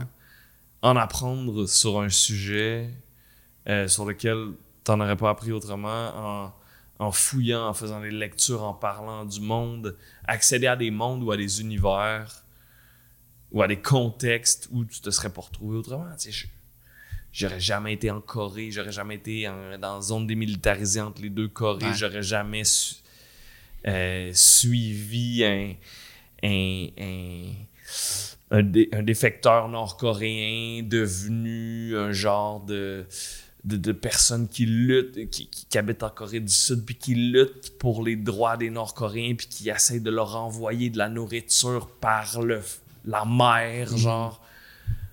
Qui, qui est comme protégé par des policiers parce que c'est encore un genre de traître aux yeux de la Corée du Nord. Tu sais, tu t'arrives, tu deviens privilégié de moments puis de situations c'est ça, dans lesquels tu te mettrais jamais les pieds autrement. Puis en Mhm. ce sens-là, c'est un, c'est un foutu beau métier. C'est juste que. c'est juste que c'est pas tous les jours que tu fais comme. Ouais. C'est comme. Il y a des. Il y a des moments où c'est des gros thrills, tu sais. Mais je peux. Vas-y, vas-y. Ben, c'est ça. C'est pas, c'est pas tous les journalistes qui, à tous les jours, sont Ouais. dans des gros thrills. Mais je peux tellement euh, comme dresser des parallèles avec la photo. C'est que ton crayon, on va le symboliser comme ça, et ma caméra sont des outils pour accéder à des places en société qu'on n'aurait pas accès. Complètement. Toi, t'arrives avec ta caméra. Ça donne un purpose, ça donne une raison d'être. Ça donne, ça donne une raison d'être là, ça donne une raison d'interagir avec Ouais. quelqu'un. T'es comme, hey, D'être curieux. je peux-tu. T'es, t'es qui? Tu viens d'où? Je peux-tu te prendre en photo? J'ai- Puis là, tu viens de créer un nouveau lien que t'avais pas autrement. Ouais. Clairement, clairement. J'ai- Un photographe a déjà dit la plus belle chose qu'on peut me donner, c'est la confiance. Mhm. Est-ce que toi aussi, tu te ressens un peu de cette manière-là que est-ce que tu sens que tous tes sujets ont besoin d'avoir confiance en toi minimalement pour t'accorder leur temps? Ça, dé- ça dépend. Oui, il y a toujours un, un niveau de confiance minimal qu'il faut avoir ou mettre l'autre personne à l'aise. Il y a des sujets qui nécessitent beaucoup plus de travail de ce côté-là. Tu sais, des gens qui sont moins habitués de parler ou qui Ouais. ne parlent jamais à la caméra, euh, que tu dois convaincre. Ou. euh, et- puis ça, c'est. Ça, c'est super important. Puis euh, peut-être qu'on on passe pas assez de temps à le faire, mettons. Parce que ça prend du temps aller rencontrer des gens pas de caméra. Ouais. Établir le premier contact, jaser avec eux autres, revenir une deuxième fois, revenir une troisième fois, s'intéresser réellement à eux, gagner leur confiance pour ensuite amener la grosse caméra puis faire le truc. Ouais. Mais ça, ça c'est le luxe du temps. Nous, on l'a Arad, on peut le faire une fois de temps en temps. Mais il y a d'autres mondes aussi.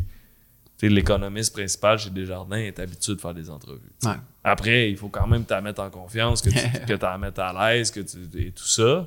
Mais c'est pas le même niveau d'engagement. Mais, mais oui. Oui. Faut que tu gagnes la confiance déjà.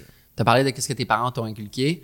Comment, selon toi, on, euh, je pense qu'on est les deux très curieux de nature, comment qu'on inculque à un jeune la curiosité? Parce que je trouve que c'est tellement une belle chose. Je sais pas si. Comment qu'on- Dis-moi, moi, je sais pas comment je l'ai appris, mais je trouve que c'est- je suis tellement choyé d'avoir ça parce que c'est la raison pourquoi je fais un podcast présentement, c'est la raison pourquoi je fais de la photo, Ouais. tu sais. Alors, selon toi, comment qu'on inculque euh, la curiosité à des jeunes? Mais je pense qu'il y a des jeunes qui ont des prédispositions à être plus curieux que d'autres. Euh, après, je pense que c'est quelque chose que tu nourris. Que Quand, quand tu vois que le jeune a un certain intérêt pour un truc, il faut que tu le. Tu sais, moi, ma filleule, mettons, elle allait me lire. Ben, le plus souvent possible, j'y amène un livre. Hmm. Un livre, une, une BD, un, si elle aime lire, tu sais, la lecture, un livre, t'es jamais seul quand t'as un livre. Mhm. Mais c'est des habitudes qui se développent super jeunes, ça. Puis c'est la curiosité, parce qu'un livre, tu, tu plonges dans un univers différent à chaque fois. Tu, Faut que tu aies soif. tu, tu, tu vois le monde par les yeux de quelqu'un d'autre. Tu, euh, fait que, ben, c'est de nourrir le feu. C'est de, de rajouter des bûches dans, dans, dans le Mhm. feu.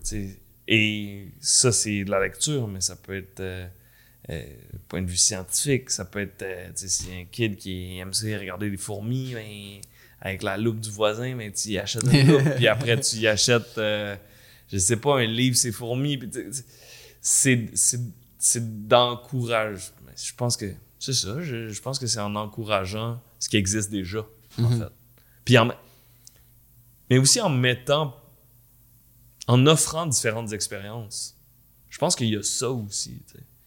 Peut-être que la lecture c'est pas son truc. Peut-être que les fourmis c'est pas son truc. Mais à un moment donné, tu vas l'amener au théâtre puis il va capoter. Ouais. Ou à un moment donné, tu vas. C'est de. Puis j'ai l'impression que c'est quelque chose qui se perd en tant qu'adulte. Alors que ça devrait pas. De l'émerveillement à des nouvelles choses. Ouais, puis la découverte. Tu sais, tu, tu deviens de- dans tes habitudes puis dans tes cercles. De, Ouais. de- dans tes- ah, ben moi, j'écoute de la musique ou je vais voir des shows ou je vais. Ok, mais c'est ok, mais c'est quand la dernière fois que. Ah non, moi, je n'importe quoi. Il y a des gens qui vont pas au musée. C'est quand la dernière fois que tu es allé au musée? C'est quand la dernière fois que tu es allé au théâtre? C'est quand la dernière fois que tu t'es exposé à quelque chose de radicalement nouveau pour toi? Que tu es allé dans un show de punk rock dans un. Tu sais, comme. Moi, je, ça fait longtemps, là, ça fait depuis que, depuis que mes amis, genre, avaient un groupe de punk rock en secondaire Ouais. 5 puis qui jouaient à l'X, là, tu sais, bon. fait que. euh, mais je pense qu'on. C'est ça. C'est quelque chose qui est primordial quand on est jeune, mais qu'on doit pas perdre quand on devient plus vieux.